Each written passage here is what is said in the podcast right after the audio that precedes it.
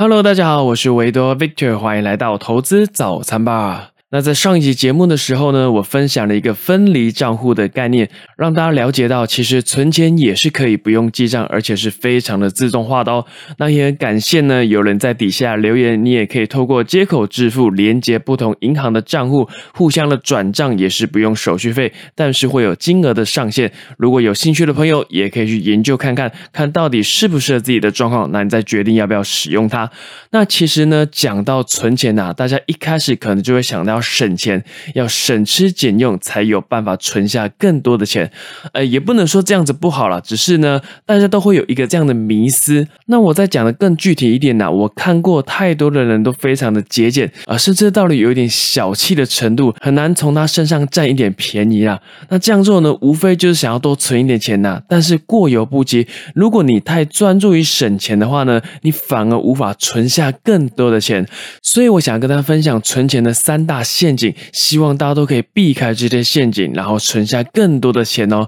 首先，第一个陷阱就是呢，买东西只看价格。股神华伦巴菲特讲过一句话，叫做“价格是你付出的，价值是你得到的”。那这句话呢，原本是用在投资股市的时候呢，你要关注的是股票的价值，而不是只看股票的价格。当股价低于价值的时候呢，你可以买进优质的公司，这个也是价值投资一个最核心的。基本概念。那同样的道理呢？我们在消费的时候呢，你是只看价格还是关心价值呢？你可以想想看哦，买东西之前呢，商品的价格真的有反映出它应有的价值吗？还是你只是想要捡便宜呢？很多人买东西只会看价格。然后价格越低越好，结果反而是买了一堆品质很烂的东西呢。那品质很烂的东西呢，自然就用不久，很容易就坏掉了。那坏掉，你又会再花时间、花金钱再去维修它，或者是你整个换一个新的。那你可能会觉得没有关系啊，反正才一点点钱而已，不会影响太多。但是你知道吗？积少成多啊，长期累积下来，你的支出是非常非常的可观的哦。而且呢，你的时间成本还没有考虑进去哦。每一个人的时间都是一样的，所以千万不要浪费时间在这种没有意义的事情上面。我举一个我自己的亲身经历，让大家可以了解一下为什么消费的时候呢，不能只看价格，你要更注重价值哦。呃，当我要买我人生中第一支的智慧型手机的时候呢，啊，因为其实它的单价是蛮高的，那那个时候呢，我也花了一点时间做功课。那经过了一番比较之后呢，我最终选择了 H 开头的手机。对，就是那个红插电的手机。那其实美其名呢是想要支持国货，但其实我是因为它的价格很便宜，然后就买下去了。那买下去之后呢，在保固期内呢，就一直有大大小小的问题啊。诶送维修已经送到一个家常便饭的。你知道每一次送维修其实是非常麻烦的哦，因为你的资料还要备份啊，你会怕资料不进啊等等这些东西。虽然在保固期内，非人为的因素送修是不用钱的，但是呢，你还是要花很多的时间。在那边处理相关的事宜啊，送来送去，那使用起来呢，其实你也发现不够的顺畅，而且连带你还会影响工作的效率，心情也不美丽啊。虽然我付了少少的钱，但是我得到价值是远低于我付的价格，而且你还要额外花时间心力去维护它，所以你会发现其实效益真的是非常的差，更不要说可以存下什么钱呢？有时候你要为到你这个受伤的心灵，你反而还会多花一些不必要的开销犒赏自己，甚至呢，最终你还。多买了一只新的手机，这样对存钱是一个很大的伤害。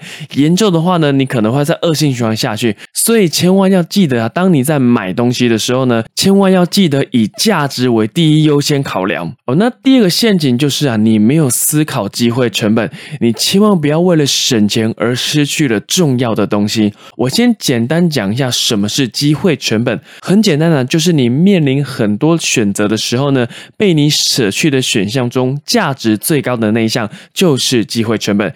用一句话来解释的话呢，就是鱼与熊掌不可兼得。这个其实讲的就是机会成本的概念啊，比如说呢，你今天中午选择吃饭而不吃面，那你不吃面这个决定呢，就是机会成本。那你会发现我们生活中也很常出现这样的状况，所以你会听到什么有舍必有得啊，或者是有得必有失。那我们再回到存钱的议题上呢，如果你有考量机会成本的话，它会帮你更深一层的思考，避免做出不理性的消费行为啊，比如说你不要为了省钱。而不吃午餐，这样子你会失去身体健康。那很多的年轻朋友觉得自己是小资族，不花钱投资在自己身上哦，这样子你有可能就会失去提升自我价值的机会。那我也看过很多人呢，买了一堆根本不会用到的东西，甚至只用了一两次就不用了，这些其实都非常的浪费啊！你要清楚的知道什么是想要，什么是需要。那我要再举一个我自己的经历了，大家应该都有听过现金回馈的信用卡，其实这是一个很大的迷思哦，因为你乍看之下现金回馈啊，好像是一个很好的服务啊，然后呢就开始去比较哪一家的信用卡现金回馈的趴数比较高。那甚至我当时呢，还会因应不同的消费种类去申办回馈最高的信用卡。那我自以为这样子可以拿到非常多的回馈，省下很多的钱。但是后来发现，一年下来呢，我其实也只有拿到几百块的回馈。而且呢，现金回馈的信用卡是你要先消消费才有回馈的哦。回馈的金额呢，大多数也只能折抵下一期的账单。换言之，你要一直不断的消费，消费才会有回馈。甚至有时候呢，还会为了要。回馈而去消费，哎，这根本就本末倒置了，更不要说存钱。